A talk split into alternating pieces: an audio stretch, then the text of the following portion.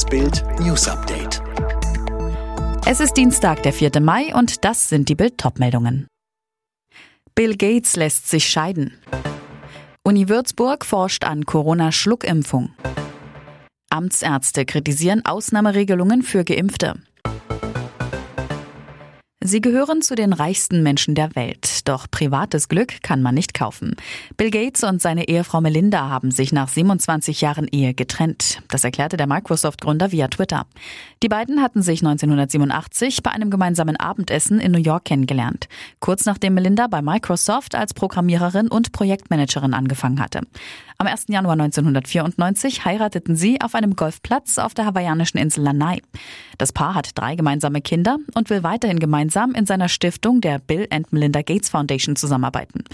Bill und Melinda Gates glauben jedoch nicht daran, dass sie als Paar in der nächsten Phase ihres Lebens gemeinsam wachsen könnten, schreibt Gates. Mehr zum Ehe aus auf Bild.de. Ohne Spritze immun gegen Corona. Das will Professor Thomas Rudel zusammen mit seinem Team möglich machen.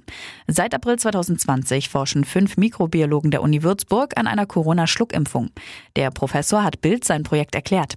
Wir fügen schon vorhandenen Impfbakterien gegen Typhus die Geninformation bei, die sie brauchen, damit sie Antigene gegen Corona bilden. Der Patient schluckt eine Woche lang Kapseln mit Typhus-Impfbakterien, die Antigene gegen Coronaviren bilden. Die Darmschleimhaut nimmt die Bakterien auf, unterhalb liegende Zentren erkennen die Corona-Antigene und geben die Information an alle Schleimhäute im Körper weiter und schützen sie, auch die Atemwegsschleimhaut. Die Antigenproduktion übernehmen bei der Schluckimpfung, die wir entwickeln, die Bakterien. Die immunisierten Schleimhäute wirken wie ein Schutzschild, blockieren das Virus. Es kommt zu keiner Infektion.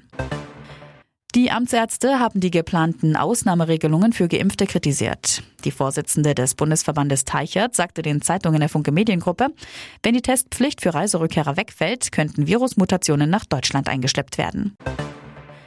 In Berlin ist ein mutmaßlicher Verfasser von rechtsextremen Drohschreiben festgenommen worden. Das haben die Staatsanwaltschaft und das Hessische Landeskriminalamt mitgeteilt.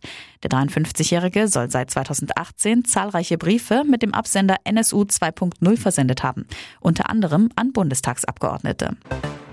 Ein Gericht im niederländischen Amsterdam will heute über die Auslieferung des Remsmar-Entführers Thomas Drach nach Deutschland entscheiden.